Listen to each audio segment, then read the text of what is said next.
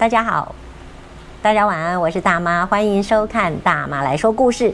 上次我们已经把陈文茜的《文茜说世纪典范人物丘吉尔》的总共有九讲，已经讲完了五讲。今天我们要进入第六讲，希望你喜欢我们的节目，也欢迎大家在我们的留言底下呢告诉我你的想法以及你的批评指教，或者是你喜欢听什么样的故事。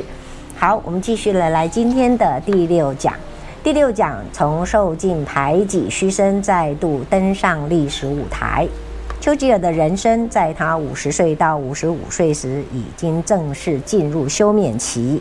身为二十五岁就名满全英国的战地记者，或称之为英雄，以及二十六岁就出道的国会议员，他经历了重大的中年危机。这一讲要说的故事，就是一个政治小气鬼在二次世界大战时领导英国，却完全误判希特勒的张伯伦和丘吉尔的斗争史。权力让所有的小气鬼在面对大时代的时候都会失败，哪怕面对小时代都会垮台。一九三零年年代适逢世界性大萧条，希特勒在德国崛起。当时已经完全失去失去权力的丘吉尔，就用那段时间在全世界旅行。虽然倒霉到在美国旅行时出了大车祸，但他也特别认真研究希特勒。丘吉尔不太懂保持沉默，他少数几次保持沉默，都是在他人生中最关键的时刻。大多数时候，他都会感慨，没有人和他一样注意到世界正在发生大改变。最重要的改变就是希特勒上台。希特勒自1933年起已完全违反凡尔赛合约里德国不得扩军的协定，大幅扩军，军事预算光是从1933年到1934年的一年之间就增加了百分之九十。希特勒对德国人说：“凡尔赛合约对我们的待遇不公，我们和这个世界和这些国家有不共戴天之仇。为了保障德国的尊严和安全，我要实施国防军法，实行普遍的义务兵役制。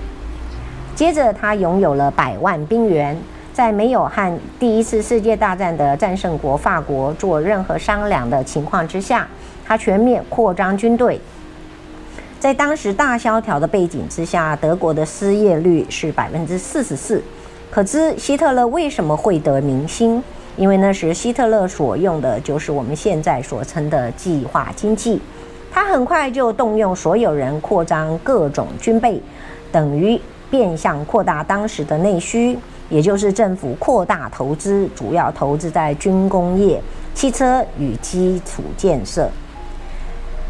凯因斯曾经回忆说，他那时到德国后大吃一惊，他在全世界都看到大萧大萧条、好多失业工人的景况，但德国完全不同，呈现的是井然有序。所以希特勒因为用了这些方法，使他得到老百姓相当高的支持。他也写了继《我的斗我的奋斗》之后的第二本书。该书直到一九六一年才由美籍德裔历史学家格哈德温伯格以希特勒的第二本书为名出版，但那时的英国仍在沉睡当中。丘吉尔在那个时候没有什么权利，曾经有人邀请他去见希特勒，可是他自己觉得这是一件要小心翼翼的事情。请注意，丘吉尔那时只是一个坐在议会后座的议员。他完全看不到自己有什么机会能爬起来，但他还是很认真的研究希特勒，而且在国会发言谈到希特勒所代表的危险，但是没有人理他，全场嘘声。那段过程中，因为他在下议院没有发言的份，也没有什么事干，就在家乡画画，并写了一本英语民主史。他不止画画，我后来考证到一张照片。是他在家里做工砌砖。照理说，他的家族富裕，这是不需要做这些事的。没有多久，保守党就由张伯伦当上首相。张伯伦大概是丘吉尔人生中最重要的政敌。两人之间是有你就没有我，有我就没有你。丘吉尔在在多次挫折之后学乖了，知道要少树敌。他也想跟张伯伦和好。所以当保守党在讨论要推谁做领袖的时候，他很快就说：“当然是张伯伦。”可是张伯伦明白这只是幌子，他很担心丘吉尔，他知道丘吉尔能力很大，野心也很大，于是对朋友说：“如果吸收丘吉尔参政，他会把政府掌握在手里，其他人连说一句话的权利都没有，所以全面排挤他，这就是小气鬼张伯伦。为什么说张伯伦是小气鬼？”因为他一路排挤丘吉尔，直到自己垮台，而丘吉尔后来可以领导英国在二次世界大战的最后，某个程度上挡住希特勒的侵略。其中反败为胜的原因就是他一点都不小气，他组成一个全英国包容保守党、自由党和工党的大联合政府，这是完全相反的领导气魄。张伯伦当时排挤丘吉尔到什么程度呢？例如，丘希特勒从一九三七年就开始一步步扩张，到一九三八年想要并吞捷克时，张伯伦为了满足希特勒的欲望，就把捷克出卖给德国，以换取希特勒不要进攻英国、法国。当张伯伦到德国和希特勒达成协议时，丘吉尔召集一群保守党名人开会。劝他们联名致函张伯伦，要求他不要破坏捷克的安全，不要放弃捷克。可是与会者都不愿意签名。根据参与这个午餐会的前首相阿斯奎斯的女儿后来回忆，丘吉尔的眼里饱含泪水。他已经预见了未来的战争，但是因为那几年他比任何人都认真研究希特勒。张伯伦在德国会议结束后回到英国，举国上下欢欣若狂地欢迎他，认为他带来了时代的和平。没有人支持丘吉尔，整个英国都认为张伯伦是伟大的。是的，他丢掉了捷克，但换取了英国的安全。而多嘴的丘吉尔在那一刻又说了一段实话。我们在历史上经过欧洲军事遭受破坏的一个可怕阶段，那就是第一次世界大战。有一天，如果我们被纳粹控制，落入他的势力范围，受到他的指使，所有的人才会知道我们今天所谓的和平是什么意思。他指出，他提出更严厉的警告：现在欧洲的平衡被打乱了，不要以为这件事就此结束。这不过是递给我们的苦酒的第一口，我们正要喝下第一口苦酒。现在你们只是尝尝味道罢了。除非我们振作，恢复我们的战斗活力，英国才会像往日一样站起来，为保卫自由而战。他特别与一位资深的下议院议员交换，要求上台演说。其实他自己也很资深，只是他被摆在后座冷冻起来。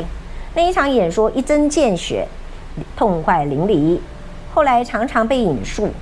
但是当时在下议院响应的人不仅寥寥无几，甚至好几次被打断，嘘声不断，让丘吉尔差点讲不下去。才不过半年左右，希特勒的军队就开进布拉格，捷克斯洛伐克都被占领，意大利也被占领了阿尔巴，意大利也占领了阿尔巴尼亚。这是一九三九年春夏之交，小气鬼张伯伦在他的日记里这么写道：“战争的可能性越大，丘吉尔进入政府的机会就越多。他想的不是英国可能面临战争，也没有预见二次世界大战的可能性。他只想到不可以让丘吉尔进入政府，有机会夺了他的光彩。”到了一九三九年九月一号，德国进攻波兰。第二次世界大战全面爆发，开始对犹太人的全面屠杀。那一天，英国才知道大事不妙，连张伯伦都知道。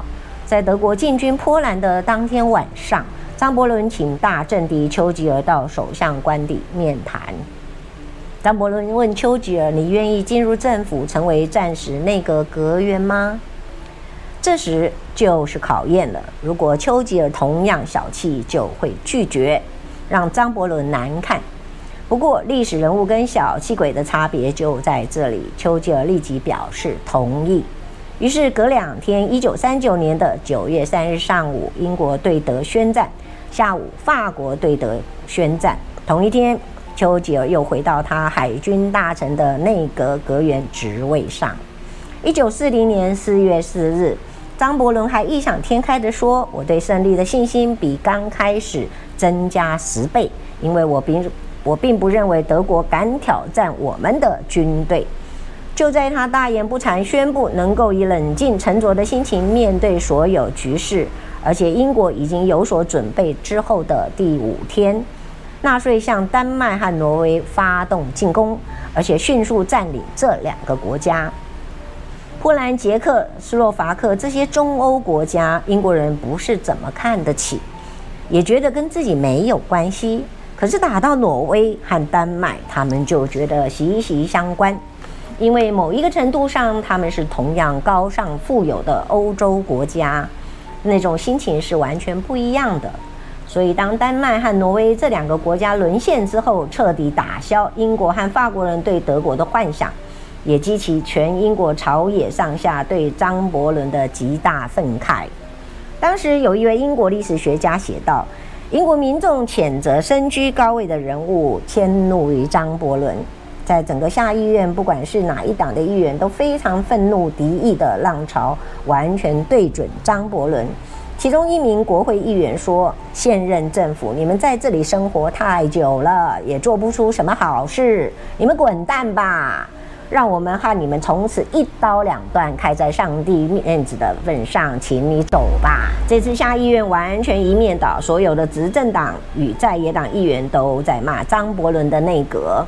值得注意的是，那时候丘吉尔是张伯伦的海军大臣，也在他的内阁中，年轻的丘吉尔可能会站起来说：“我完全赞成你们的意见。”可是此时已经六十六岁的丘吉尔选择缄默。他认为自己身在内阁应该维持一定的伦理，而且凡是君子，政治上不做落井下石、落石落井下石的事。结果在那一次的不信任投票里，张伯伦垮台，只获得八十一票，但他仍然不肯走，想尽各种办法要把那个政府维持住。别人问他为什么，他居然说：“我如果不维持住，丘吉尔就来了。”张伯伦不在乎希特勒来了，只在乎丘吉尔来了。这些事众人皆知。张伯伦当不下去了，于是找一个跟他关系很好的人——哈利法克斯。哈利法克斯是英国人，也是贵族，但他属于上议院，上议院就是非民选。当张伯伦故意去问丘吉尔赞不赞成哈利法克斯担任首相时，丘吉尔的反应不是说 “no”。也不是说 yes，而是沉默。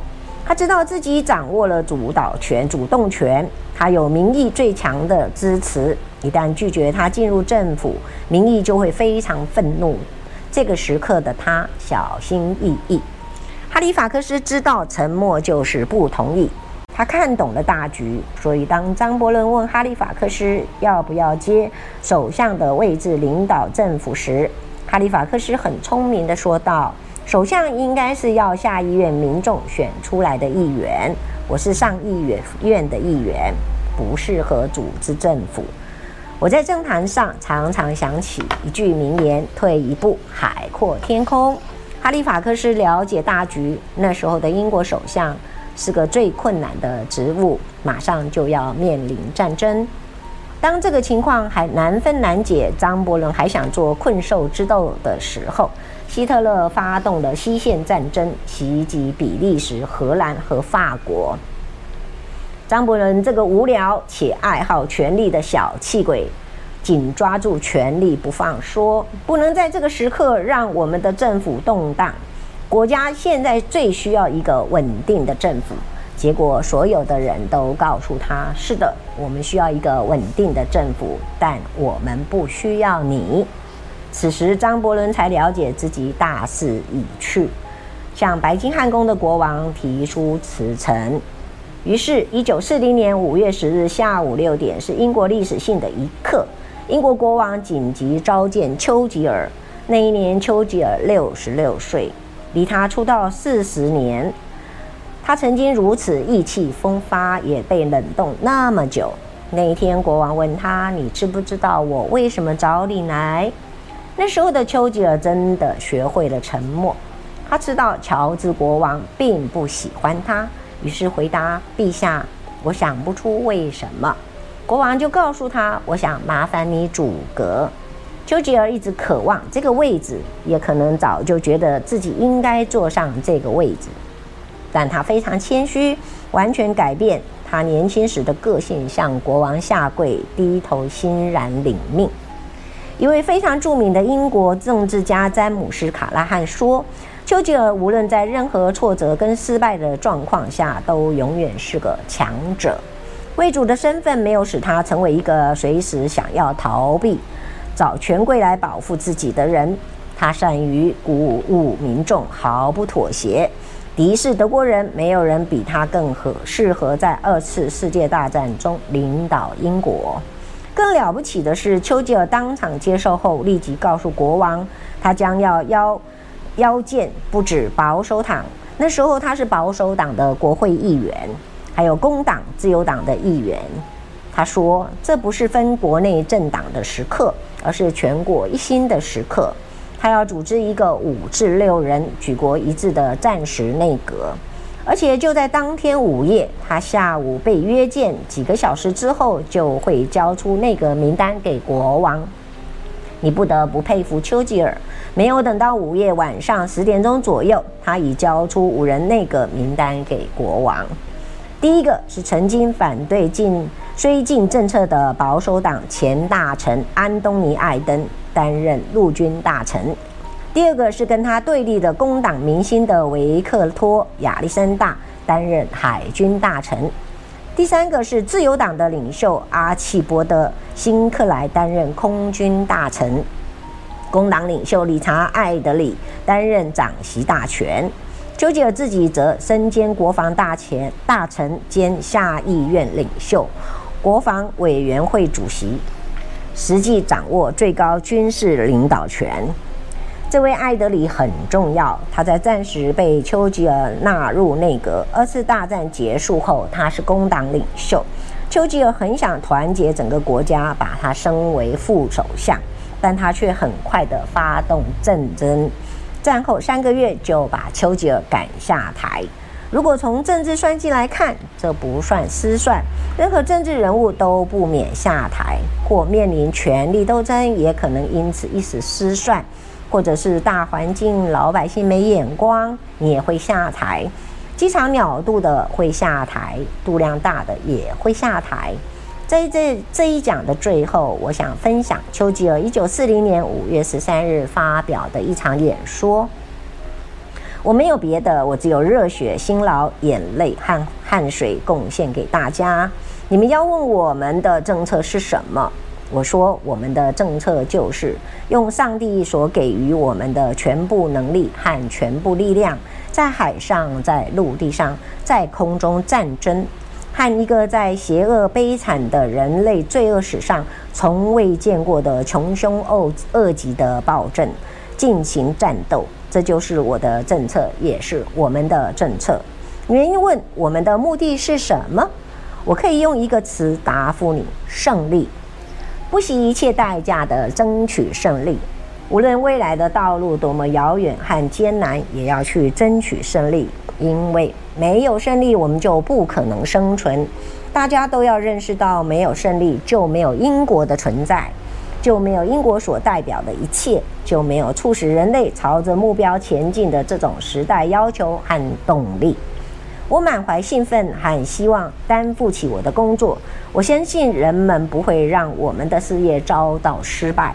在这个时候，我觉得我有权利要求大家支持我，因为你们支持的不是我。你们支持的是英国，你们支持的是对抗邪恶的力量，起来吧！让我们把力量团结起来，共同前进。这段演讲距离上一次丘吉尔警告英国将面临希特勒威胁，在下议院不断被打断的演讲，已经时隔五年，内容大同小异。但丘吉尔这一次演讲的结束。会场蹦出暴雨般的掌声，全体议员一致对新政府投下赞成票，他成功团结了英国。好，我们今天讲完了第六讲，希望你继续的呃期待我们的第七讲，祝福大家有一个好梦，大家晚安。